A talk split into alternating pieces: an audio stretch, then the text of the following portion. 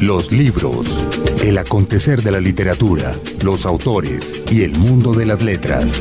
Iniciamos este recorrido por el mundo de las letras, los autores, el fomento a la lectura, el mercado editorial, pero también, Margarita, ciclovía, porque hoy es domingo, domingo en la mañana. Hoy es domingo y está haciendo un sol esplendoroso que hay que aprovechar. Así es, así que la recomendación es que traten de salir a la ciclovía con los audífonos, eso sí, con mucho cuidado, sin perder eh, el norte, digámoslo así, sin perder eh, el sentido de de, todo, de la, de la, orientación, de la prevención, etcétera, pero llévese a los 95.9 en Bogotá y el resto de estaciones a nivel nacional en su bolsillo con su radiecito hoy que es día de ciclovía.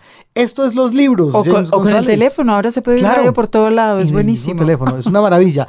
O si no que lo diga James González, que el Control Master siempre está pendiente de la radio vía teléfono y Margarita Valencia, que también lo tiene clarísimo, ¿o no? Sí, Así es. oigo radio vía teléfono. Así es, bueno, estamos todos en las mismas. Jaime Andrés Monsalve lo saluda también a esta hora, en este espacio que dedicamos a todo lo que tiene que ver con la literatura, pero hoy amanecimos muy deportivos y tiene su razón de ser, Margarita. Hoy salimos, eh, ¿qué? Con Suraera. Sí. Suraera, el tenis. No, no es que hable muy bien de nosotros, no nos imaginen en casa, por favor. Pero sí, tocaba porque es que hoy es día de bicicleta en todo sentido. Hoy es día de bicicleta. En general, un poco la, la propuesta que les estamos haciendo hoy es que todos los días sean un poquito días de bicicleta. Así es. la propuesta que hace Bravo, nuestro invitado de hoy, Pedro Bravo, autor de Viciosos.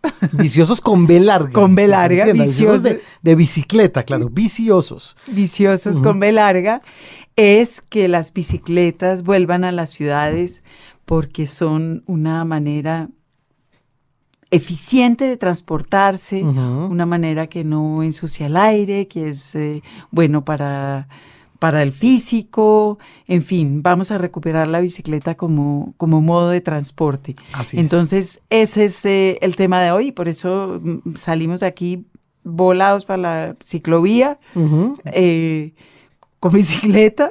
Claro, y de la mano de nuestro invitado de hoy, el español Pedro Bravo, con quien vamos a hablar precisamente de todo eso, del desarrollo de las ciudades, de las posibilidades que tiene en, lo, en cuanto a transporte, en cuanto a sostenibilidad ambiental, el tema de emplear la bicicleta. Y también vamos a hablar de algunas cositas que a mí me molestan un poco de los eh, viciosos, digamos, de todo, todo lo vamos a hablar con él. Pero sobre las normas que existen en las ciudades para la circulación de las bicicletas.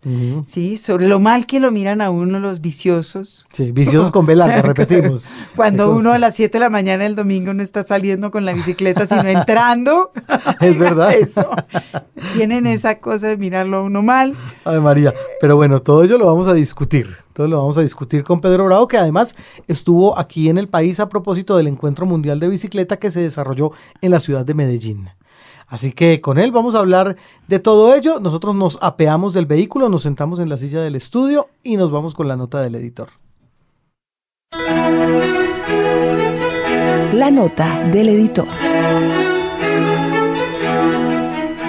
No podemos leer y montar en bicicleta al mismo tiempo. Tampoco podemos comer y aunque algunos ciclistas profesionales beben agua mientras corren, no es una actividad recomendable para el ciclista aficionado.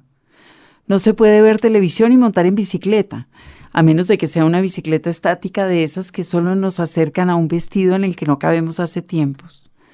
No se puede ver cine y montar en bicicleta, aunque podríamos ir en bicicleta al cine. No podemos charlar con los amigos mientras montamos en bicicleta. Hay escenas maravillosas en el cine en las cuales una parejita pasea en bicicleta por el campo mientras conversa y coquetea, pero en la vida real eso tampoco es recomendable y en la ciudad es imposible. Ir a una fiesta de gala en bicicleta no es lo más conveniente, particularmente en Bogotá. Se puede ir en bicicleta de una parte a otra si tenemos afán, pero eso destruye gran parte del placer que supone montar en bicicleta.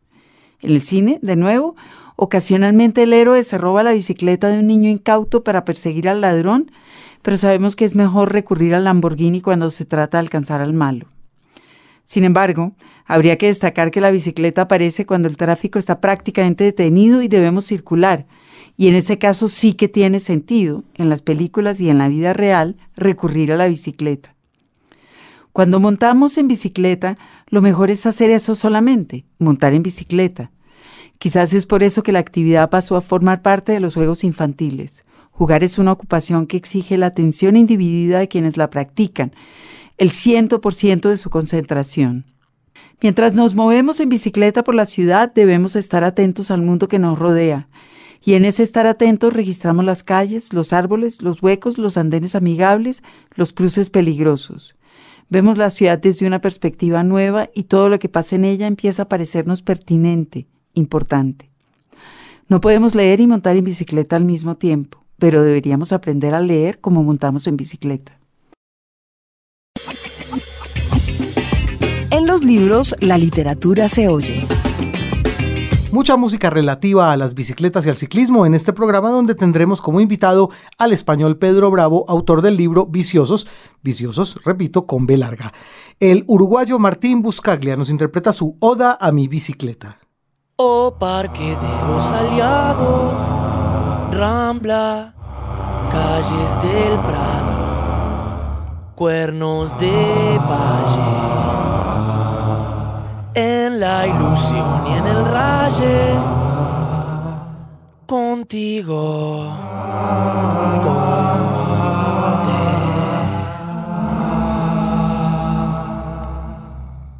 Oh, voy a ser tu poeta. Mi gran amor, bicicleta.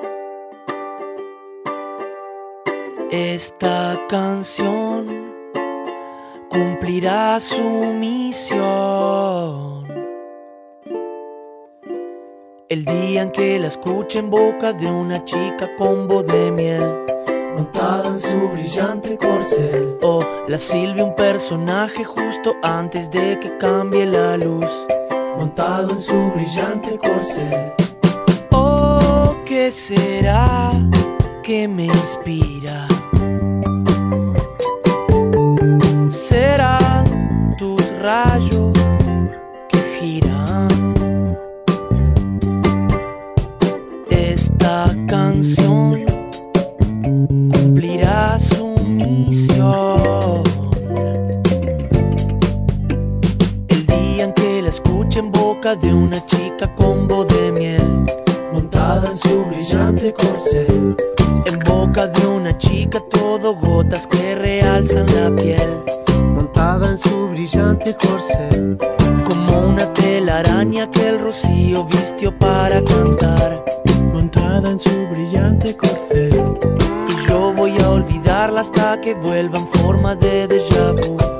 Montado mi oxidado corcel. Uh. Los libros. Señal Radio Colombia. Un libro, un autor. Si ustedes nos están escuchando en nuestro horario tradicional de los libros, domingo 8 de la mañana, entonces seguramente habrá quien lo esté haciendo con sus audífonos en plena ciclovía de Bogotá o de alguna de las ciclovías que hay en otras ciudades del país. Por lo menos la de Bogotá, hasta donde yo sé, está conmemorando Margarita 40 años. El proyecto de ciclovía ¿De verdad? de Bogotá. Sí, sí, sí, es un proyecto largo, importante. Pues es que yo, yo pensaba el otro día en relación con las ciclovías que la única manera como un proyecto así cuaje es cuando hay dura mucho tiempo. sí, cuando hay continuidad. Claro, ¿no? Cuando Difícilmente. mañana todo el mundo en bicicleta, pasado mañana todo el mundo a No. pie. No, no, sería muy complicado. En todo caso, qué gusto, y sé que quienes están en ese, en ese mundillo de la ciclovía en este momento nos lo agradecerán. Qué gusto tener a Pedro Bravo con nosotros, autor de Viciosos con B larga, como ya lo dijimos en la introducción, porque vamos en bici, en bici, en este caso. la bicicleta, sí, decía poco que tan bonito y tan Yo, le- español yo me la bici. preguntaba si, si Gabriel no le había no le había echado la bronca, como dicen ustedes en España, con el viciosos, dado que nosotros los americanos, sobre todo los colombianos, no pronunciamos la B ni la C. Viciosos y viciosos Es lo mismo. suenan igual. Bueno, la B la pronunciamos todos, Sí. sea B larga o B corta, la pronunciamos todos igual, ¿no? Sí, es verdad. Ahí va el truco. y no. Sí, no. Más o menos. Pedro, bienvenido. Muchísimas gracias. A Señal Radio Colombia, a los libros. Pedro Bravo escribió esta apología de la bicicleta que realmente es muy importante para entender el, el- el urbanismo, las maneras de ser, las maneras de transportarnos en, en estas ciudades tan caóticas como es Bogotá. Y bueno, arrancamos hablando de ciclovía. Yo quisiera saber en principio la percepción suya respecto a este plan que, bueno, es dominical con algunas excepciones cuando hay por ahí eh, de repente festividades cercanas, Navidad, etcétera, que se suelen hacer ciclovías nocturnas, pero tradicionalmente es un evento dominical que va de cierta hora a cierta hora nada más con toda la continuidad que ha tenido. ¿Qué opina usted de, de la Pues ciclovía? eh, voy a pasarlo por lo, por lo personal, que es una cosa que me gusta cuando tengo posibilidad. Eh, yo vine la primera vez a Colombia en julio del 2014 y, y llegué un sábado por la noche y lo primero que hice en Bogotá fue ir a casa de mi amigo Ricardo, me prestó una bicicleta y nos fuimos a la ciclovía. Eso es lo primero que hice en Bogotá en, en- en mi vida, ¿no? Y me impresionó muchísimo. Me impresionó muchísimo eh, ver a la gente compartiendo el espacio público, no solo en bicicleta, la gente corría, la gente iba con su perro, todo tipo de gente, ¿no? Hablé con mucha gente eh, y una de las cosas que más me impresionó, como son esto de las sensaciones, ¿no? Y de los sentidos, es que había gente que vendía zumo en, jugos en, la orilla, digamos, de la ciclovía y pude tener una experiencia que no hubiese podido tener ni en ninguna otra ocasión, que era oler el aroma de la mandarina en mitad de la calzada. Eh, y me puse en, dije, seguro que mañana con todos los carros esto será imposible, aunque hubiese alguien vendiendo jugo, yo jamás Claro, podría oler el aroma de la mandarina. Y me pregunté, ¿cómo serían de bonitas nuestras ciudades si todos los días pudiésemos oír el, oler el jugo de la mandarina o oír el canto de los pájaros? Me estoy poniendo ya muy hippie nada más empezar. No se crean que soy hippie, tengo el pelo excesivamente corto, pero es la, es la primera sensación que tuve. ¿no? Eh, a mí me gusta mucho la ciclovía, luego tuve oportunidad de hablar, de, hablar con Jaime Ortiz, que es uno de sus creadores. Eh, la ciclovía cumpl- cumplió 40 años en diciembre de 2014. Eh, yo ya me lo, me lo sé, porque como... Tiene que como ser la tarea, como tiene me que haber hablé- hecho, me hablé claro. con Jaime- Ortiz, que es un, un arquitecto, eh, una de esas personas eruditas que hay en Colombia, que vino de Los Ángeles en aquellos años y de, y de California, de Berkeley, perdón, de San Francisco, y se inventó la ciclovía como acto de contracultura y yo le señalé que justo al mismo tiempo en Holanda, en las mismas fechas, es cuando estaba empezando la revolución ciclista por otra cosa muy distinta como eran los accidentes, etcétera, etcétera, ¿no? Entonces es curioso que en dos puntos muy distantes del globo estuviesen pasando cosas parecidas y es curioso que uno fuese Bogotá, América Latina, ese continente que muchas veces tiene complejo de que pasan las cosas tarde o que no pasan nunca, ¿no? Y sin embargo la ciclovía es un invento bogotano que se está exportando a todo el mundo, ¿no? En, Los Ángeles tienen la ciclavia, que llaman ellos, con la el EA de, de Los Ángeles, en toda América Latina hay, incluso en España llegó a haber experiencias de ciclovía, ¿no? A mí me gusta la ciclovía, lo que pasa es que me gustaría que la ciclovía fuese todos los días y que quizá hubiese un día con coches y todos los demás con, o sin coches o con menos La coches. cochevía. Sí, exacto. Bueno, yo estaba pensando que hace en, en este, en el gobierno de este alcalde pusieron también una zona muy larga peatonal en el centro, la, la paseado, La conozco. que también e- e- es, un acto de contracultura, como diría usted. Sí, el, el- a ver, el- una cosa que tengo que dejar claro desde el principio, para mí la bicicleta no es un fin, sino es un medio, ¿no? El, eh, un medio para conseguir un fin superior, que son mejores ciudades. Y dentro de todo eso de las mejores ciudades, por supuesto va la ampliación del espacio público y más espacio para las personas, sobre todo que caminan, porque lo primero, todos somos personas que caminan, luego algunos somos personas que van en bici y algunos son personas que van en carro, pero todos somos personas que compartimos un espacio público que se llama ciudad, ¿no?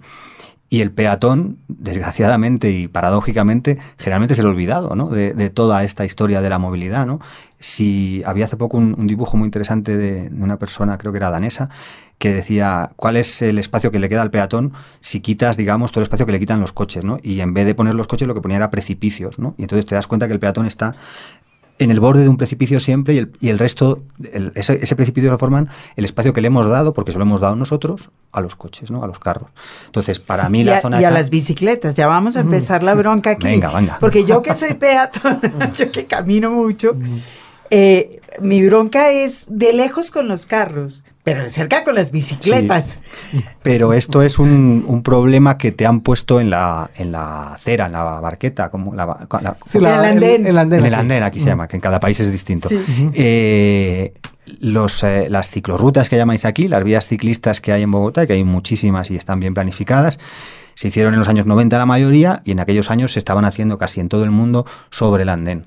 Eh, eso es un error porque estás quitando el espacio al peatón en vez de quitarle, que es la idea principal, el espacio al coche, ¿no?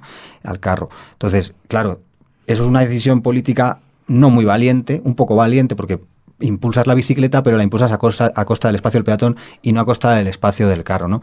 Para mí, y cuando vine aquí lo, dije en algún foro, lo ideal hubiese sido que esas eh, vías ciclistas, esas ciclorrutas, se fuesen a la calzada. ¿no? Y claro, yo creo que esas vías ciclistas las pusieron en el andén para proteger a los ciclistas, hmm. ¿no? Yo supondría también. Es decir, es que andar en bicicleta, que es algo que yo recuerdo hace muchas décadas como una cosa divertidísima, pues es peligroso. Se ha vuelto un poco hostil para el, ciclista que se transporta más allá de lo... Muy, muy, muy, muy Más allá de lo recreativo hay quienes se transportan ahí y hmm. la hostilidad es constante. He de decir que sí, que en Bogotá eh, la experiencia de ir en bici por la calzada es realmente asustante. Yo en Madrid practico ir por la calzada, en casi todo el mundo cuando voy en bici por las ciudades voy por la calzada porque el, ciclista tiene derecho a ir por la calzada porque está considerado como vehículo, ¿no? Y aquí la verdad es que me costó y, no siempre fui capaz.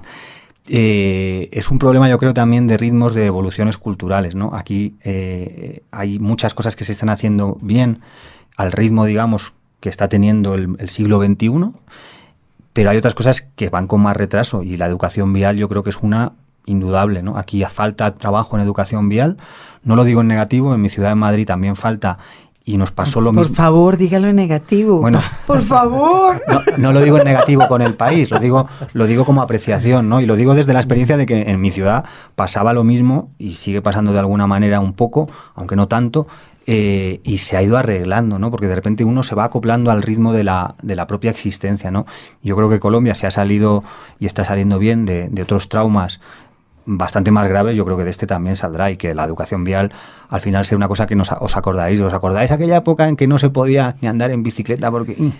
Lo que pasa es que con todas las campañas de educación vial que se hacen siempre la vida, el afán, la existencia, la necesidad de ganar con qué comer se sobrepone a la educación vial. Eh, lo que pasa es que yo creo que la educación vial, y fíjate que, mi, ser libertario me, va a decir que está mal decir esto, la educación vial hay que combinarla con el, con el castigo, ¿no? Es decir, eh, el perro de Pablo, premio castigo, el perro de Pablo, La educación vial, la única forma de que funcione es cuando la gente, por lo menos al comienzo, tiene la, la sensación de que puede ser castigado si incumple la norma. Si tú lo haces mal y no pasa nada, seguirás haciéndolo mal.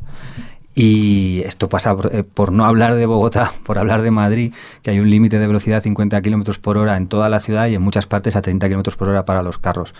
Eh, ningún coche lo cumple. Entonces están imponiendo su peligro y sus accidentes, y estoy hablando de mi ciudad, a los demás.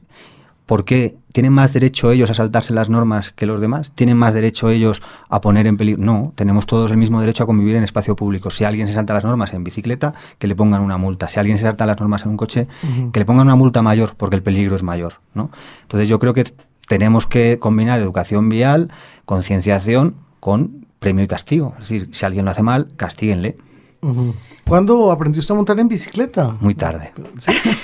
diga, la verdad, Pedro. En torno a los 12 años. Eh, en torno a los 12 años yo era, como llamamos ahí en España, muy cabezota. Eh, no me negué, no sé muy bien por qué. Ahora trato de recapacitar sobre el tema y no me acuerdo a montar en aprender a montar en bicicleta de pequeño, que es cuando todo el mundo aprende, y me tuve que ver abocado a la vergüenza de montar cuando cuando eso te daba vergüenza, ¿no? Cuando ya eres preadolescente y entonces tienes la, vergüenza a flor de piel. Eh, bueno, lo superé, eh, la vergüenza, aprendí a montar en bicicleta y enseguida... No, superó la vergüenza. Y aprendí a montar en bicicleta. Aprendí a montar en bicicleta y la vergüenza todavía me queda un poco, la verdad. Y, nada, a los 20 años empecé a ir a la universidad en bicicleta cuando en aquella época, yo tengo 42, eh, nadie iba en Madrid en bicicleta, muy poca gente, pero ni siquiera me sentía raro porque es que no se hablaba, ¿no? Ahora como es tema de conversación, pues parece que te miras tú a ti Ay, usted puede decir, ay, mira, yo monto bicicleta desde hace años. Sí, pero luego lo dejé. yo tampoco soy muy presuntuoso en esto de la bicicleta, ¿no? ¿Cuánto tiempo se echaba desde su casa hasta la universidad? Nada, 15 minutos, estaba muy Ah, cerca. Ujú. Por eso iba en cerquita, bicicleta. está bien, claro. Sí. ¿Y tenía trayectos eh, complicados? De casa a la universidad no, pero luego aprovechaba y me iba por ahí. ¿no? Cuando eres joven y eres universitario, luego la universidad es donde menos, donde menos estás. Hay un momento en el, en el libro en donde usted habla de la, del, como de los comportamientos de las, ¿cómo, cómo llamaremos a los ciclonautas, bicicletistas, montadores en bicicletas? Viciosos. Personas que van en a, bicicleta. a las personas. Di- dice usted que, el- que la mayor parte de los accidentes que tienen las personas que van en bicicleta son provocados por las personas que van en bicicleta y habla de, por ejemplo, de usted y de cómo las únicas dos No. veces que ha tenido... Yo digo que la mayor parte de los accidentes, no sé lo que digo, la verdad, pero de decir algo diría eh, que la mayor parte de los accidentes que he tenido yo me los he provocado yo porque yo soy torpe. Y Bueno, pero habla, por ejemplo, de una vez en que se montó borracho en una bicicleta. Yo no, digo puedo- borracho, no, no, no creo que esté escrito borracho. No, Voy a buscar el subraya- Usted no diría borracho porque... Es verdad, iba borracho. Pero borracho de vino, que es como una borrachera más noble. Ah, bueno, ajá. No es de tequila o de pisco. De lo que sea. Yo, yo que, es- que soy una persona que monta en bicicleta con muchas mm, reticencias sobre mi Ujú. propia capacidad, bueno, no lo haría jamás. Es que en No, qué bicicleta miedo. El tambaleo este de cuando vas bebido, por decirlo de alguna manera. bonito. eh, que- que- Ligeramente bebido, si quiere. claro, en- andando, pues bueno, te tambaleas y no hay problema. En coche es, no debes ir borracho porque puedes liarla. No, en, coche sí Mal. es para matar. No, pero- no, hay- no hay manera. Pero en bicicleta el tambaleo es como que, oh, demonios, te tambaleas un poco y parece que el- aquello se va al infierno. ¿no? Eso. Y entonces eres mm, la, la torpeza se transmite mucho más directamente, ¿no? Sobre el, el manillar de la bicicleta, ¿no? Entonces sí, bueno, me caí, supongo que me caería, sí, no me acuerdo, claro, estaba borracho. Pero bueno, He vuelto a beber luego para olvidarlo. Ah, muy bien. Pero ya no en bicicleta. Claro. Ya no en bicicleta. Bueno, ¿en qué momento, Pedro, usted siente que tiene tanto por decir sobre algo que aparece tan, tan elemental y tan simple como movilizarse de un lado a otro y convertirlo en un libro? Eh, tengo que confesar, y lo confieso en el libro, soy quizá demasiado transparente y me vendo muy mal a mí mismo. eh, yo no sentía que tuviese nada que decir sobre la bicicleta. Yo era una persona que escribía, soy periodista y había, había publicado una novela, y iba en bicicleta y me parecía una cosa muy natural, como respirar, como, yo qué sé, como, como leer, eh, una cosa natural. Y de repente me encontré con Miguel Aguilar, el editor de Debate en España, que también es una persona que trabaja en el entorno de los libros, es editor de una editorial de ensayo como Debate, y también va en bicicleta a trabajar. Y entonces, Pero en Barcelona. En Barcelona, sí. Claro. Y entonces los dos de repente dicen, oye, ¿por qué no hacemos un libro sobre esto? Y yo le dije, vale. Y luego me di cuenta, claro, su parte es la fácil, ¿no? El- Barcelona. es Sí. que hay que decir que son No. ciudades muy diferentes también. Y además lo que usted dice es verdad y yo sí creo que eso es un tema, eh, pues era un tema que a mí me, me, me parecía que había que tocar, la idea de que este es un libro que surgió de una idea de un editor. Eso, que, eso pasa a menudo, pero no con, con libros como este, es decir, no con libros que son de semiproselitismo, divertidos. Sí, bueno, Miguel es un muy buen editor, no solo por esto, sino por, por muchas Sí, otras lleva- cosas. Eh, yo creo que tiene instinto y, y sabe también dejar hacer a los, a los escritores que tiene y luego meter la mano donde la tiene que meter y la manera que la tiene que meter.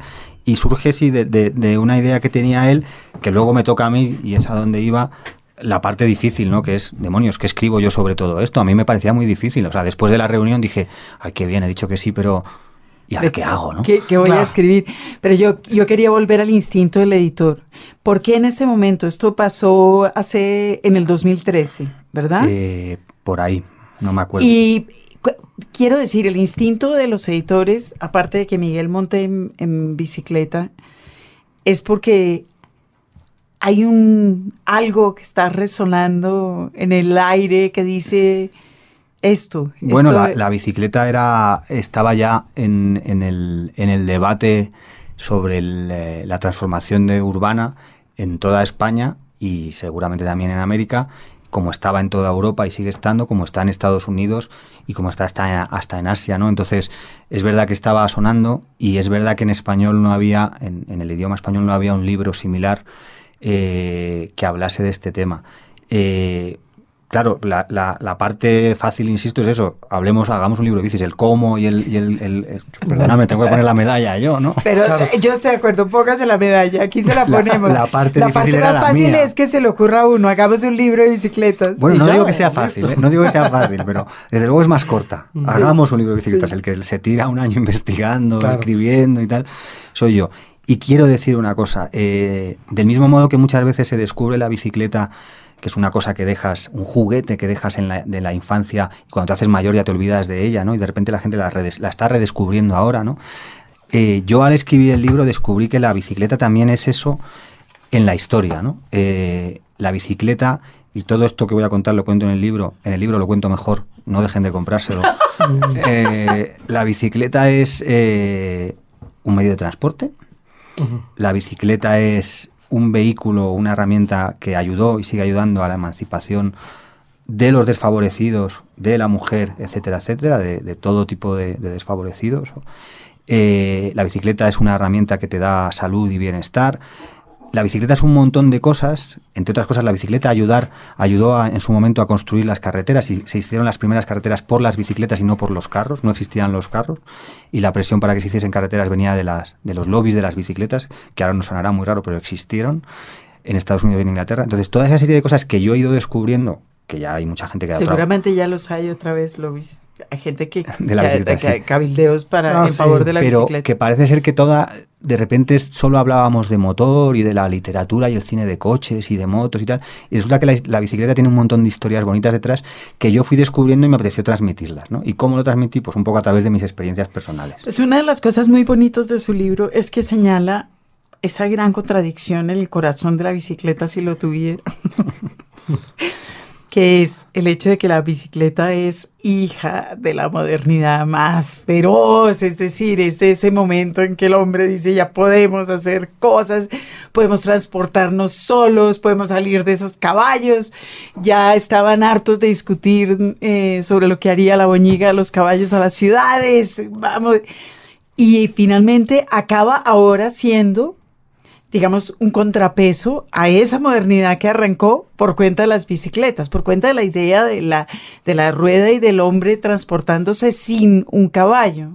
La bicicleta es un artilugio extraño en el tiempo. Eh, eh, es verdad que es eso que, que dices, pero también es verdad que la bicicleta llega después que vehículos como el tren, por ejemplo, o incluso que el submarino.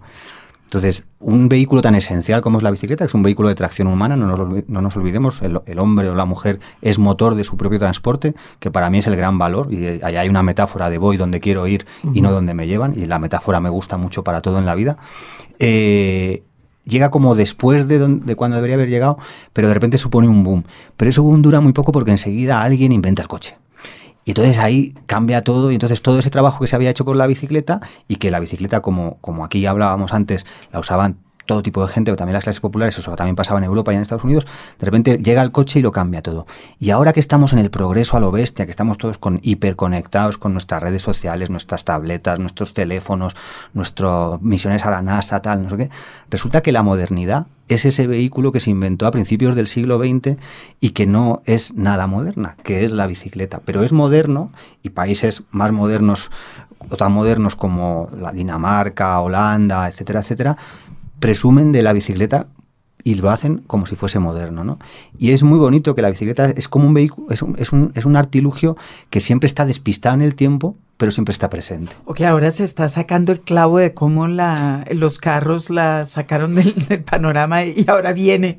La, esta es la venganza de la bicicleta, eh, volviendo a, a, retomar su puesto en las, en las carreteras. Yo creo que también hay un ejemplo ahí para todo, que nos puede servir para todo, y es que el progreso no tiene siempre que ser olvidarse de lo pasado. Ay, bueno, pues es que la idea de progreso así, como en el sentido de progresar, es horrible. Es horrible, es, un estrés. Es un estrés. es horrible. No, si me gusta la bicicleta, conservo la bicicleta, porque tengo que ir en, coche y tal. Pero también es verdad que el ser humano... Porque no podemos vivir, y ese es el problema de la bicicleta, vamos a discutirlo, tratar de vivir a velocidades, vivimos en sociedades que no permiten velocidades diferentes a veces, imponen, imponen, sí, imponen su velocidad. Pero viva la disidencia. Sí. Mire usted. Pero claro, yo es que yo no quiero bicicletas para la disidencia, sino para el transporte público masivo. Sí, pero- ¿Quién se da? Pero el, el- bueno, primero está por ver si la bicicleta va más, más despacio que un coche. Yo hago, aparte de, de contar es- estudios estudios eh, de movilidad que demuestran que no es así, en el libro hago un estudio mío propio en el que gano yo en bicicleta a mi mujer que va en coche y en Bogotá me ha puesto con quien quiera a que Ah, llego sí, antes en bicicleta que en carro, Claro. a cualquier lado. Pues hab- ha- hablemos de eso, porque hay un, hay un ah, capítulo también aquí en Viciosos dedicado a la, a la bicicleta eléctrica. Eh, y usted habla de velocidades. Dice que en una bicicleta eléctrica uno puede alcanzar eh, 30, hasta 30 kilómetros por en hora. Europa lo legal es 25 kilómetros por hora. Pero mm, sin la legalidad. Podría muchísimo más. ¿En serio? Mm. Pero, ¿vosotros sabéis que los primeros coches fueron eléctricos? Mire, no, yo no sabía. Es decir, siempre habían sido acostum- y que, combustible. bicicletas, y que bicicletas eléctricas ha habido siempre. Eh, es que quizá ha habido un, un- un interés por... eh, no soy conspiranoico, pero Ah, quizá, yo quizá- ya estaba haciendo cara, quizá pero ha sí, habido un yo sí, interés por, yo sí por- utilizar eh, vehículos La de gasolina, combustión claro, interna claro. de gasolina porque era un producto que poseían unos pocos y que podían vender a buen precio. Claro. Y la electricidad es un producto como un poco más eh, accesible a todos. ¿no? Sí, más yo, yo no sé en su origen, pero yo sí soy partidaria de esa teoría de la conspiración que adoro, de que hay, hay una gente malísima, un- de unos que son señores en mi cabeza, unos señores de saco de corbata, que impiden que se desarrolle el carro eléctrico. Sí. Bueno, el caso Y que son los dueños de los pozos de petróleo, Claro. claro. Sí. o de las canalizaciones. ¿no? El caso es que bueno, la bicicleta eléctrica puede alcanzar velocidades más altas, ¿no? Pero en ciudad está un poco limitada porque entonces ya no es una bicicleta y se convierte en una moto, ¿no? Y entonces debería tener las características de una moto. ¿Y por qué no una moto y una bicicleta? Entre otras porque Claro, las, la moto las está como mo- en el intermedio de las de motos se han vuelto- Dos cosas además. se ha vuelto una lepra del espacio público y otra vez, primero por falta de educación vial y dos, porque los carros no están dispuestos a cederle el espacio a las motocicletas y las motocicletas se lo están tomando a golpes, a veces propios, pero a golpes. A mí me, me fascina la capacidad que tiene el ser humano metido en un carro o en una, o en una moto por luchar por un centímetro de terreno que no vale absolutamente para nada. Yo circulando hace unos meses por Bogotá tuve una leve discusión porque yo cuando voy en bicicleta intento no discutir con la gente que va en carro con un taxista que lo único que quería quitarme era dos centímetros. No quería avanzar porque no podía, simplemente quería quitarme dos centímetros. Y yo le miraba diciendo, no entiendo esta lucha que tienes por estos dos centímetros que ni siquiera son tuyos, serán en cualquier caso de los dos, ¿no? Sí, No, y no va a llegar más rápido, no, es una no, cosa... va a llegar de- más despacio. Sí. Sí, pero lo de las motocicletas es feroz. Ujú. También Sí. porque actúan como carros matones. Sí. Qui- Quiero decir que eso, volviendo a, a su declaración contundente del hipismo y el neohipismo, que si hay una cosa hippie en lo de andar en bicicleta. Es decir, tiene que haber una actitud un poco hippie para andar en bicicleta. ¿Tú Hippie crees? sí, estoy segura y, y estoy segura en, en lo bueno, de, eh, en el sentido de decir, mire, usted va por allá, yo voy por acá, yo voy, tengo un afán, usted tiene otro afán. eh, Te, voy a, te lo voy a responder a, a lo gallego, que es con una pregunta. Entonces, el, el- el- ¿la actitud hippie en la bicicleta nace o se hace? Es decir, ¿yo tengo que ser hippie para ir en bicicleta? ¿O me hago hippie si voy en bicicleta? Luego la gallina, yo creo, yo no sé, a ver, ahí después vamos a hablar de la existencia de Dios. Jaime André. No, justamente. a- Igual a Dios eso va en voy. bicicleta, ¿no? Ah, bueno. Hablábamos justamente con las eh, llantas triangulares, Claro, obviamente. es el yin y el yang. Claro. Hablábamos hace poco justamente de eso, Margarita. Pues bicicleta a veces es sinónimo de educación, pero también hablamos entonces de que se, se asume una. Y voy a ser un poco abogado del diablo, y me perdonan ustedes los que estén en la ciclovía en este momento oyéndome, que no me vayan Que no a. deberían ir con cascos, parte. Que además no me Ah, está escuchando. ese, es- ese Ah, es un lo tema que casco. viene ahora, pero, Bueno. pero El tema de la superioridad moral de quien va en bicicleta, hombre. No necesariamente uno es mejor persona por ir en No. bicicleta. Y- Bueno, pero los hippies, hasta donde yo recuerdo, no eran, no, es decir, superioridad moral. ¡ja! ¿Quién sabe? Pero una cosa es el hipismo, otra el neohipismo. El, neohipismo sí El es muy neohipismo lo- claro. El neohipsterismo Sí, es- eh, eres mejor persona porque no comes carne, entonces, bueno, no sé, ese tipo de cosas. ¿Hay Eh, eso? ¿Hay eso en la bicicleta? Eh, puede ser, no lo sé, eh, yo no lo tengo, pero, pero puede ser.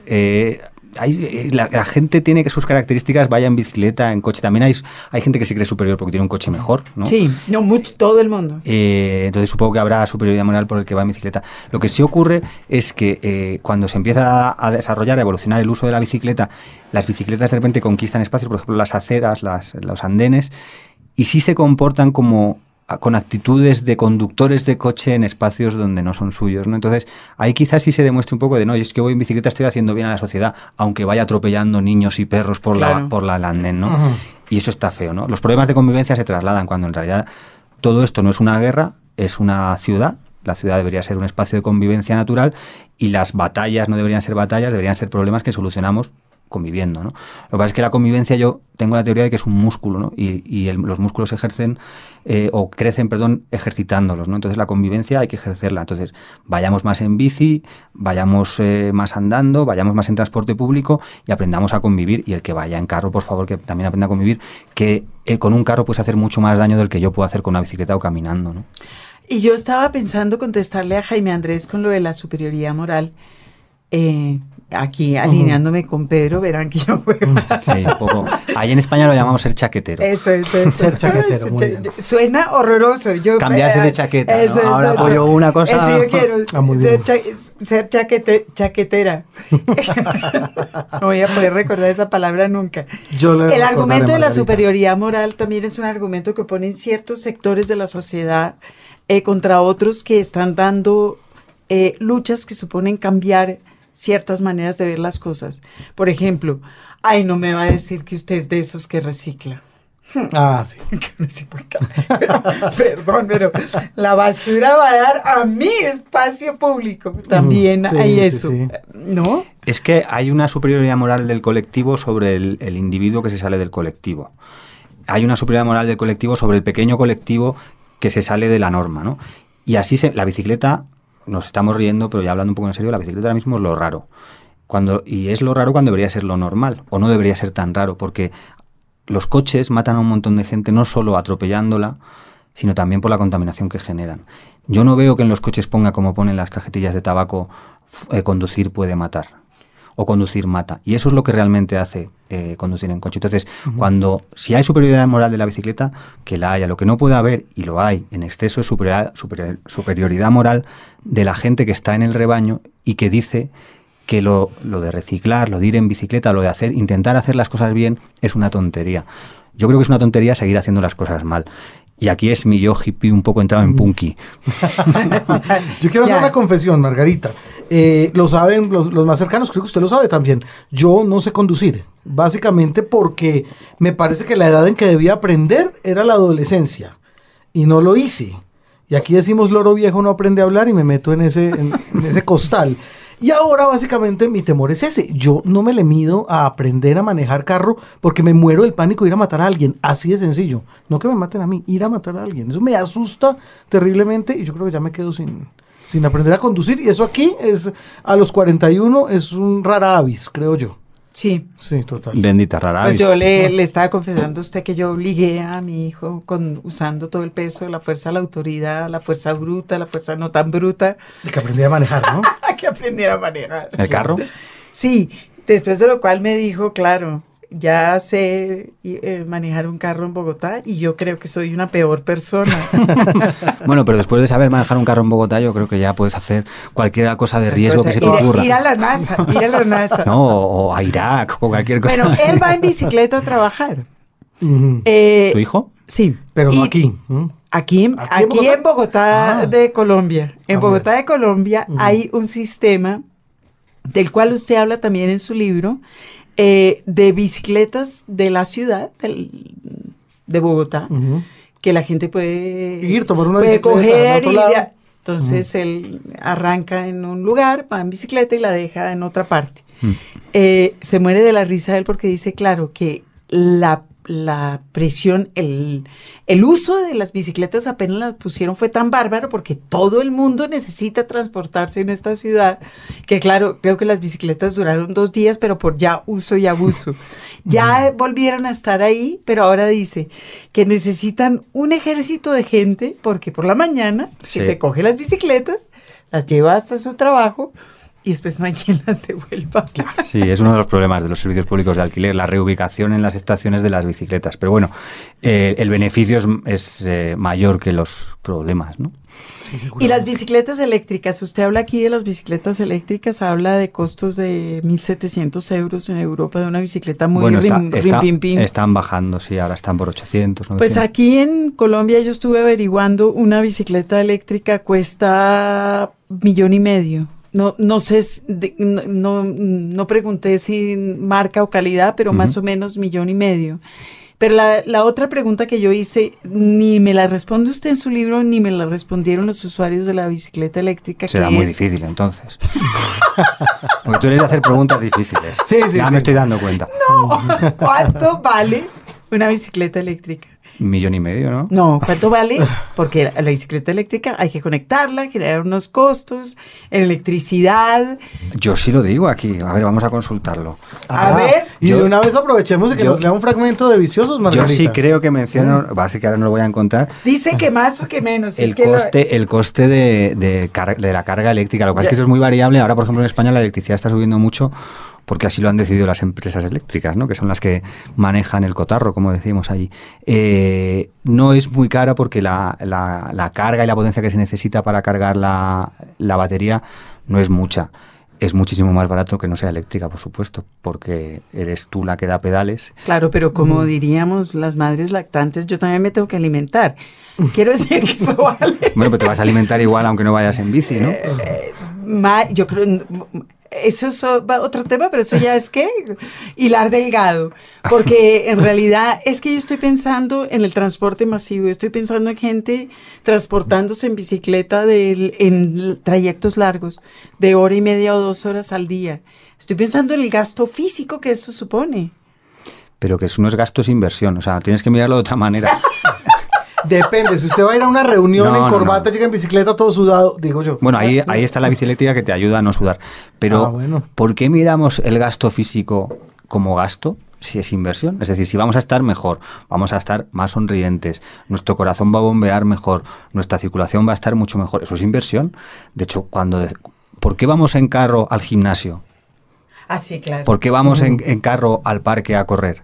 Eh, es un- ¿No estamos volviéndonos todos un poco locos? Porque no, ya- bueno, eso, eso ya es una redundancia ridícula y, ge- y genial. Yo lo hago. Me digo, ya que estamos en la... Venga, ¿usted ha entrado Sí, en ya- confesiones? Ya, ya, y puestos corres en, una cinta sin moverte, ¿no?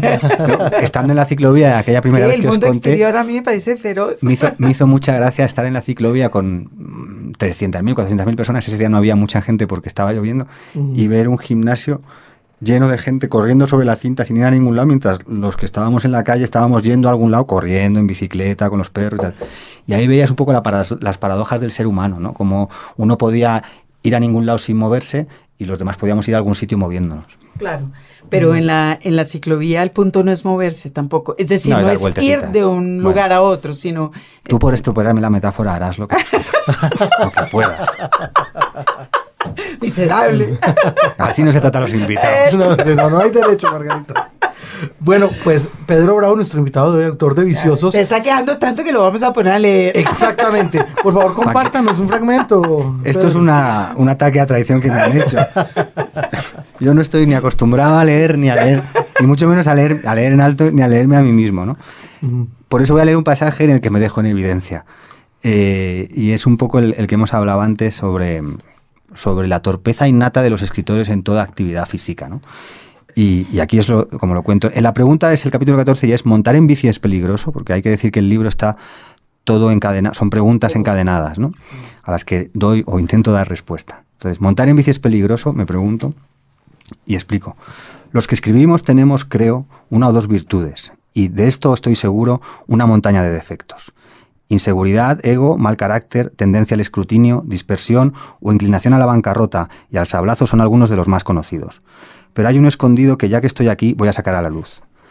Los lectores tenemos una capacidad especial para ser torpes montados en una bicicleta. Podría decir que hay un estudio de la Universidad de Wichita que lo atribuye a que desarrollamos una parte del cerebro a costa de debilitar las conexiones neuronales que interactúan con la zona del oído interno responsable del equilibrio. Pero estaría haciendo uso de una de nuestras virtudes que a veces también puede ser un defecto, la capacidad de fabulación. No tengo, pues, ninguna explicación científica que lo razone, ni me apetece ponerme a dar una interpretación intelectual, que me acabo de comer un helado y tengo la sangre trabajando lejos de la cabeza. Lo que sí puedo decir es que todas las caídas que he sufrido hasta ahora montando en bici han tenido un solo responsable, yo. Yo jugando a ir sin manos y sin la sobriedad necesaria, yo yendo con prisa y saltando de refilón un bordillo, yo y mi tendencia a dejar que el cordón del tenis que se me meta en el plato hasta inmovilizarme el pie el pie derecho en mitad de una calle con dos carriles por sentido, yo y mis tres o cuatro caídas ridículas en ocho años en bici por mi ciudad, que tampoco es un índice muy alto de accidentes, pero sí un pleno total en cuanto al responsable de los mismos. Hasta hace poco pensaba que mi torpeza era personal e intransferible, pero la preparación de este libro me ha cambiado la vida y ahora me puedo acoger al consuelo de tontos. Ahí en España decimos mal de mucho consuelo de tontos. Sí, documentándome para esto que tienes ante tus ojos, me he encontrado con una anécdota que lo explica todo. Bueno, que puedo utilizar para explicarlo todo y quedarme tan a gusto, que para eso soy escritor. George Bernard Shaw escribía, como yo, aunque mi madre dice que yo lo hago mejor y con la suya no he podido hablar. Shaw le daba la novela, el teatro, el ensayo. Incluso, también como yo, fue crítico musical y hasta ganó un premio Nobel y un Oscar. Yo tampoco, pero sí me siento muy unido a él por esto de la bicicleta. Al parecer, el hombre, en 1895, en, en plena ocasión velocipédica, se empeñó con sus 39 años y su carácter, que era mucho y malo, en aprender a manejar ese nuevo vehículo. Cada vez que visitaba en su casa de campo a Sidney y Beatrice Webb, sus colegas de la Sociedad Fabiana, socialistas con paciencia que pensaban que el fin del capitalismo llegaría de forma natural, se subía a una de sus bicicletas y se embarcaba en una aventura que nunca tenía final feliz. Parece que Jorge Bernardo era incapaz de tomar las curvas sin caerse. Tampoco se le daban muy bien los descensos y, en general, casi nada quisiera con una bici a menos de un metro de distancia. Si era bueno negando lo evidente y acostumbraba a levantarse de cada accidente asegurando que había sido intencionado y que, si tenía un ojo amoratado, un tobillo hinchado y los pantalones rajados, era porque así lo había previsto. Solo cuando había bajado la adrenalina y subido la hinchazón reconocía que había habido daño. Pero siempre aseguraba que solo un vegetariano estricto como él podía aguantarlo todo con tanto valor. Un día de esos coincidió con otro que sería premio Nobel, Pasaba por allí Bertrand Russell, con 23 primaveras y un futuro estupendo como matemático, filósofo y escritor, y se decidió a dar un paseo con Shaw, cada uno con su bici. Rodando por los campos de la Gran Bretaña, Russell, probablemente más hábil y como sabemos más joven, adelantó a Shaw en una cuesta abajo al final de la cual paró para mirar una señal y decidir qué camino de la encrucijada debían seguir. Su perseguidor, obcecado seguramente por ir segundo y tratando de dominar una máquina que le seguía superando, no supo ver ni la señal ni al que la escrutaba y se lo llevó por delante. Como resultado del choque, Shaw cayó a 6 metros de distancia del epicentro y fiel a su estilo ciclista se levantó como si nada, cogió la bici y siguió camino. Russell tuvo buena suerte y vivió para contarlo. Y lo contó 60 años más tarde, recordando no solo que su bicicleta quedó deshecha y se vio obligado a coger el tren de vuelta, sino también cómo Shaw adelantaba pedaleando al lento convoy para meter su cabezota en el vagón en cada estación que paraba y burlarse del incidente y de paso de Bertrand. Lo cual, como es normal, le dio coger a este cierta manía al dramaturgo para el resto de su vida. No es a la bicicleta de la que se hizo defensor y utilizó en varios escritos como ejemplo para superar miedos y adquirir habilidades. George Bernard Shaw es, por tanto, la demostración de que montar en bicicleta puede ser peligroso si estás tarado o eres escritor, valga la redundancia. De hecho, esa condición de taradez suele ser la causa principal de los accidentes.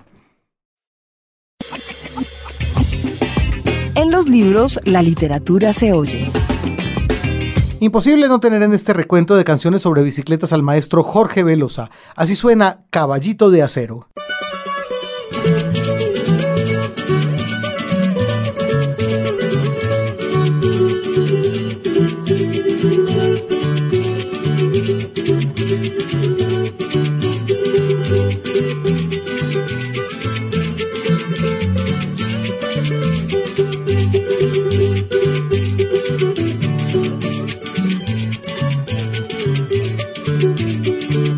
Este año sí me compré mi caballito, mi caballito de acero, que es el que yo necesito, para trabajo y para entrenar, a ver si un día puedo ser, seis veces un campeón, como el chino Rafael. Corre, corre caballito, corre, corre sin parar, mi caballito de acero, contigo voy a triunfar. Corre, corre caballito, corre, corre sin parar, mi caballito de acero, contigo voy a triunfar.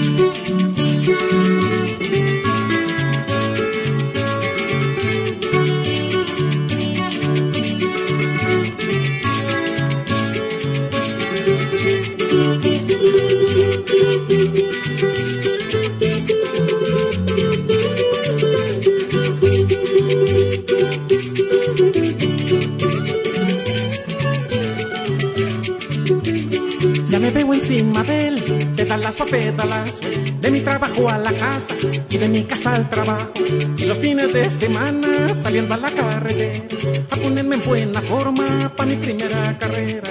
Corre, corre caballito, corre, corre sin parar, mi caballito de acero, contigo voy a triunfar. Corre, corre caballito, corre, corre sin parar, mi caballito de acero, contigo voy a triunfar.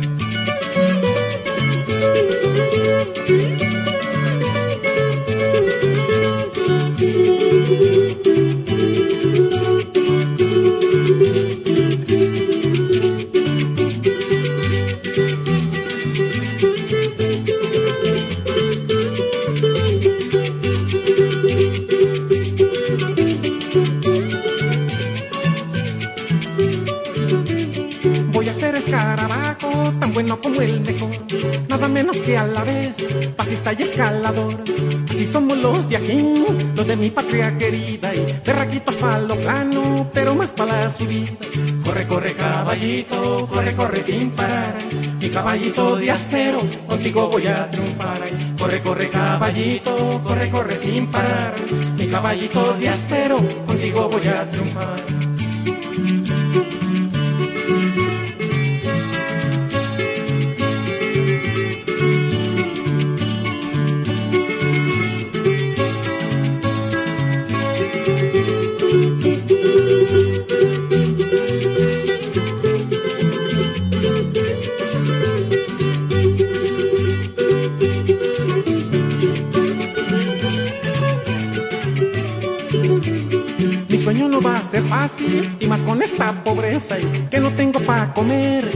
Pa' mi bicicleta. Pero deme que la tenga y nadie me va a parar. Mi caballito diezero, contigo voy a triunfar. Corre, corre caballito, corre, corre sin parar. Mi caballito de acero, contigo voy a triunfar. Corre, corre caballito, corre, corre sin parar. Mi caballito de acero, contigo voy a triunfar. Corre, corre caballito, corre, corre sin parar. Mi caballito de acero, contigo voy a triunfar. Corre, corre caballito, corre, corre sin parar. Mi caballito de acero, contigo voy a triunfar. Corre, corre caballito. Los libros. Señal Radio Colombia. Un libro, un autor. Bueno, aquí seguimos, Margarita, no como decimos aquí en Colombia en coche, sino en bici, en bici con Pedro Bravo, nuestro invitado de hoy, madrileño, quien ha escrito este libro llamado Viciosos con B larga, porque montamos en bici.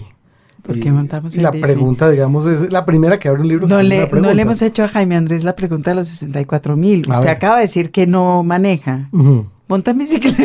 De- pues digamos, de montar en bicicleta, sé montar en bicicleta, eso lo aprendí jovencito, como a los seis, eh, no, a los, como a los ocho años más bien. y Mm, pues no tengo bicicleta, así que lo hago de manera muy consuetudinaria cuando hay No uno por monta. ahí. no monta. No, digamos que Hasta no. los y montó en bicicleta cuando era adolescente, montaba en bicicleta. Pero en, el en, en la cuadra, de, de una esquina a otra, nada más. Eso fue lo único que, que llegué a hacer. ¿Deseó una bicicleta? Pequeño también. Después Es un- la dejé como un- los juguetes. Es los un termina dejando a un clásico. lado. Usted le pidió Sí. una. Aquí es un clásico pedirle una bicicleta al niño Dios. Ah, Usted no, le sí, pide claro, una lo bicicleta al ni- No, no le pide cosas al niño Dios los allá, reyes. sino A a los reyes. reyes. ¿Le pidió una bicicleta a los reyes usted? No, porque pues como- no. Porque yo aprendí tarde. Claro, a los 12 años ya lo que necesitaba era. Cuando yo aprendí, los reyes ya sabía un poco no. que, que- quiénes eran. Ya había pedido más bien una guitarra, algo así. Yo ya era republicano cuando Ya, aprendí a ya. Muy bien, muy bien. ¿Y cómo hizo para conseguir una bicicleta? No, no tenía bicicleta. ¿Y qué hizo? Eh, nada, eh, pues eh, no, no robaba bicicletas, pero pedía prestadas bicicletas.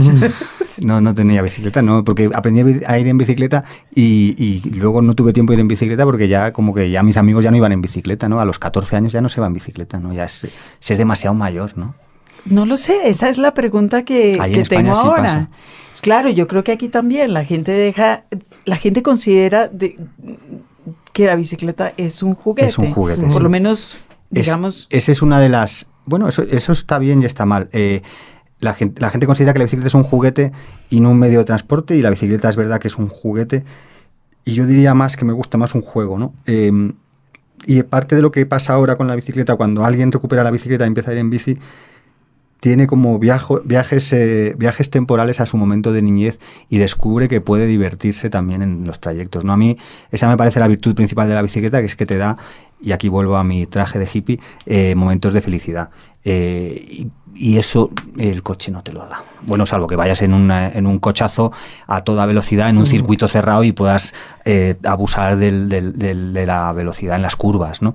Y no te vaya a pasar nada. Pero en una ciudad el coche es bastante aburrido porque al final estás en un trancón permanente, ¿no? Sí. Es como una procesión. De Claro, pero usted compa yo, yo, tam- yo tampoco creo que manejar sea fuente ni de placer, ni de felicidad, ni de nada. Es Pues una- porque lo ha hecho en la ciudad siempre, claro, Margarita. Pero, pero creo que montar en bicicleta en la ciudad tampoco. Es decir, yo, yo intenté hacerlo mucho tiempo hasta que desistí porque me ponía muy paranoica con, Mm.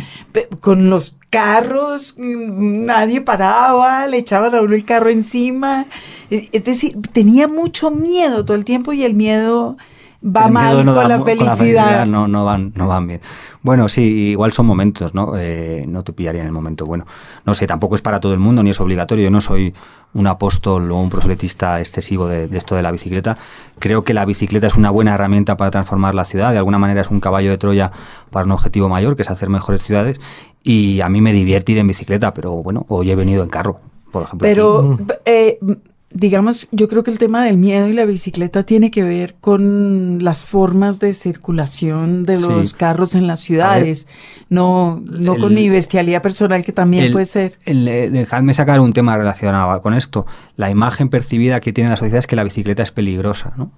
Los carros. Y, y la bicicleta no es peligrosa, lo que es peligroso es el uso del coche que se hace, ¿no? Claro. Eh, y las imágenes percibidas son muy importantes para ver contra quién peleamos, digamos, esta batalla de, la, de las ciudades más pacíficas. ¿no? Eh, el coche en la publicidad es libertad, el coche es seguridad, el coche es independencia, eh, el coche es eh, muy masculino o muy femenino, según a quien se lo quieran vender. Todo eso son mensajes que se perciben en la publicidad constante que tenemos que tragar eh, en todo tipo de medios de comunicación, etcétera, etcétera, ¿no? Y eso al final se queda en el, en, el acervo, digamos, popular o en el pensamiento de la gente, en el pensamiento colectivo. En cambio, la bicicleta, y son mensajes que trasladan muchas veces los medios de comunicación, es peligrosa, eh, es un estorbo, es un juguete, es de pobres. Todos esos son mensajes que tenemos porque también nos han metido. ¿Realmente es así? ¿Realmente esos mensajes son, están re- dando, eh, son- están siendo fieles a la realidad? ¿El coche de verdad es libertad en una ciudad? ¿El coche de verdad es seguridad cuando es causante del 90% de las muertes en una ciudad en movilidad? ¿El coche de verdad es independencia cuando tardas tantísimo tiempo en comprártelo y tantísimo tiempo en aparcar? ¿De verdad todo eso es verdad? ¿De verdad la, bicicleta es un estorbo? ¿De verdad la bicicleta es un juguete? ¿De verdad nos tenemos que creer lo que nos cuenta gente que tiene un interés muy específico en que nos lo creamos?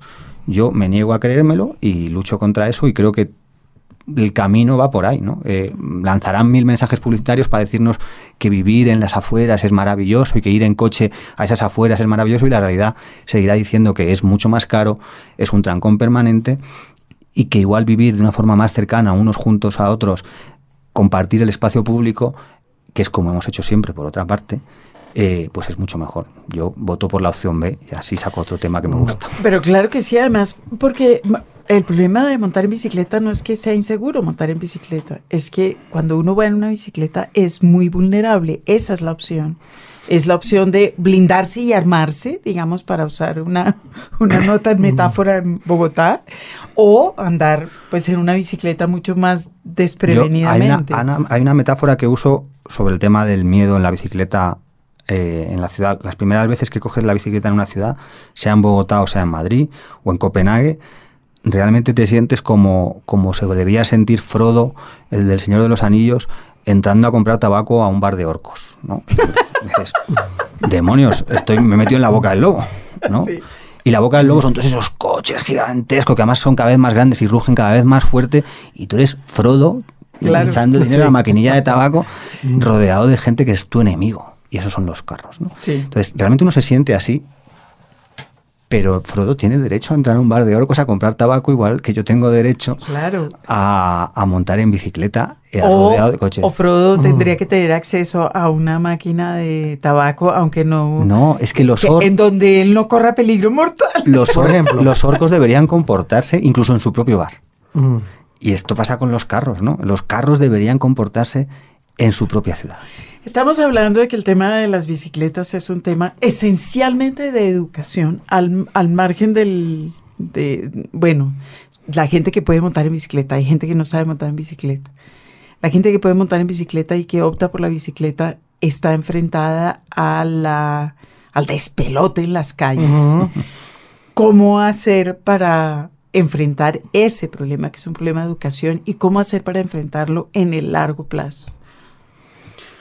Uf, no, me voy a presentar para alcalde después de esto. Pues claro que sí, porque es que ese es el punto en donde la bicicleta sí es una cuestión de proselitismo. Yo eh, creo que en general los latinos eh, tenemos complejo de ser poco civilizados ¿no? y, caóticos y tal. ¿no? esto que os pasa aquí nos pasa también allí, ¿no? en, España con respecto a Europa.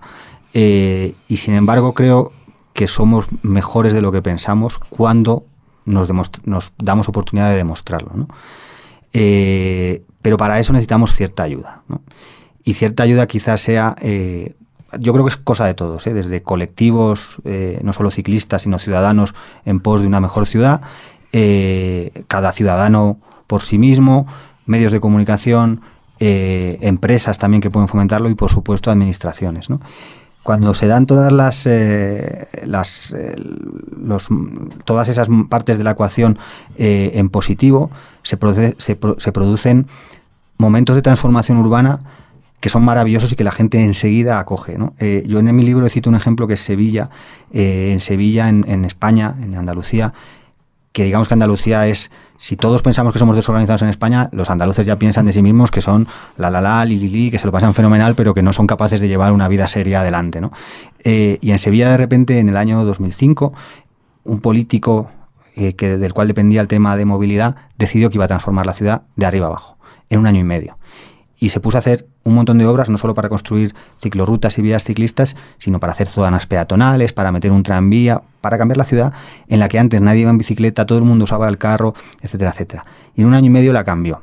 Le querían matar durante ese año y medio porque la ciudad estaba levantada en obras, le querían asesinar los sevillanos y todo el mundo diciendo, esto no va a servir para nada, nadie va a ir en bicicleta, es una tontería, es que este es un loco, es un hippie, estas cosas, ¿no? Eh, y después del año y medio la gente empezó a ir en bicicleta, empezó a disfrutar de una ciudad de otra manera, no solo en bicicleta, sino que iban caminando a los sitios, podían ver los edificios que son maravillosos de esa ciudad desde el centro de la calzada, porque ya no era una calzada, era una zona peatonal, entonces la perspectiva de tu ciudad cambia. Y se ha transformado la ciudad, hay un 10% de trayectos en bicicleta, eh, la gente camina un montón, es ejemplo en toda Europa y en todo el mundo de transformación urbana, y la gente que antes odiaba a ese señor por hacer eso o por estar haciendo eso, ha cogido eso con todas las ganas del mundo se ha demostrado a sí misma que es capaz de hacerlo de manera civilizada y de hacerlo bien. ¿no? Entonces, para mí es un ejemplo paradigmático de, que se tienen que dar todos los, los momentos de la ecuación, pero que podemos transformar las ciudades y no solo decir es que no lo están haciendo ellos, no, es que todos tenemos nuestra parte de trabajo en todo esto. Claro, es que supone una actitud de yo vivo en comunidad, Jaime Andrés. No, y aquí donde ya hay algo de infraestructura, de repente no eh, la ideal, porque como usted mismo decía, no está claro o no es lo ideal que esté la ciclorruta en el andén, sino en... Además las ciclorrutas se, interrumpen, que es algo... exacto. ¿Qué siente usted que, que, falta aquí en Bogotá? ¿Qué diagnóstico hace de esas vías eh, conocidas como ciclorrutas. Lo lanzamos a la alcaldía en Bogotá. Eso. El primer diagnóstico es que no estáis tan mal como pensáis. Eh, yo vengo de una ciudad en la que hay mucho menos kilómetros de ciclorrutas eh, y mucho peor pensados. Y muchísimo menos uso de la bicicleta. Eh, tanto en números globales como en porcentaje por habitante, como en trayectos diarios, etcétera, etcétera. Esa ciudad se llama Madrid. Eh, y, vosotros no estáis tan mal porque tenéis mucho, mucho trabajo hecho, incluso a nivel de concienciación. Aquí la bicicleta es un tema de conversación desde los años 90 y en Madrid es un tema de conversación desde hace cinco minutos. Entonces, eso es en la parte positiva. Yo en la parte negativa, eh, lo principal que veo es lo que hemos hablado ya. no basta con tirar ciclorrutas, digamos, al andén o a la calzada, me da igual eh, no basta con hacer el servicio público de alquiler de bicicletas se haga mejor o se haga peor, no basta con decir que se apoya a una ciudad más humana, eh, lo que hay que de, verdad es tener, ser valiente en, las ganas de transformar la ciudad como administrador público y también, también como sociedad y como ciudadano. ¿no? Entonces, yo al administrador, al legislador, le pido que legisle y que al que lo haga mal le ponga una multa y que la educación vial sea el, el- el palo y la zanahoria, ¿no? como hablábamos antes, y al ciudadano le pediría que piense que de verdad está compartiendo un espacio público y no robándonoslo unos a otros. ¿no? Y a mí me da la sensación de que había, aquí a veces hay una pelea constante y un estrés que no es bueno eh, para una ciudad que por otra parte me parece maravillosa y con una gente estupenda, ¿no? Y esta era la parte de peloteo de como cuando los Rolling Stones van a tocar a un sitio y dicen, dicen que es la mejor ciudad donde han tocado nunca. No, pero de verdad que lo, total. de verdad que lo pienso. A mí, a mí me gusta mucho Colombia, me gusta mucho Bogotá, pero veo que a veces hay unas peleas un poco eh, pírricas, ¿no? Por, por, por espacios públicos que son de todos.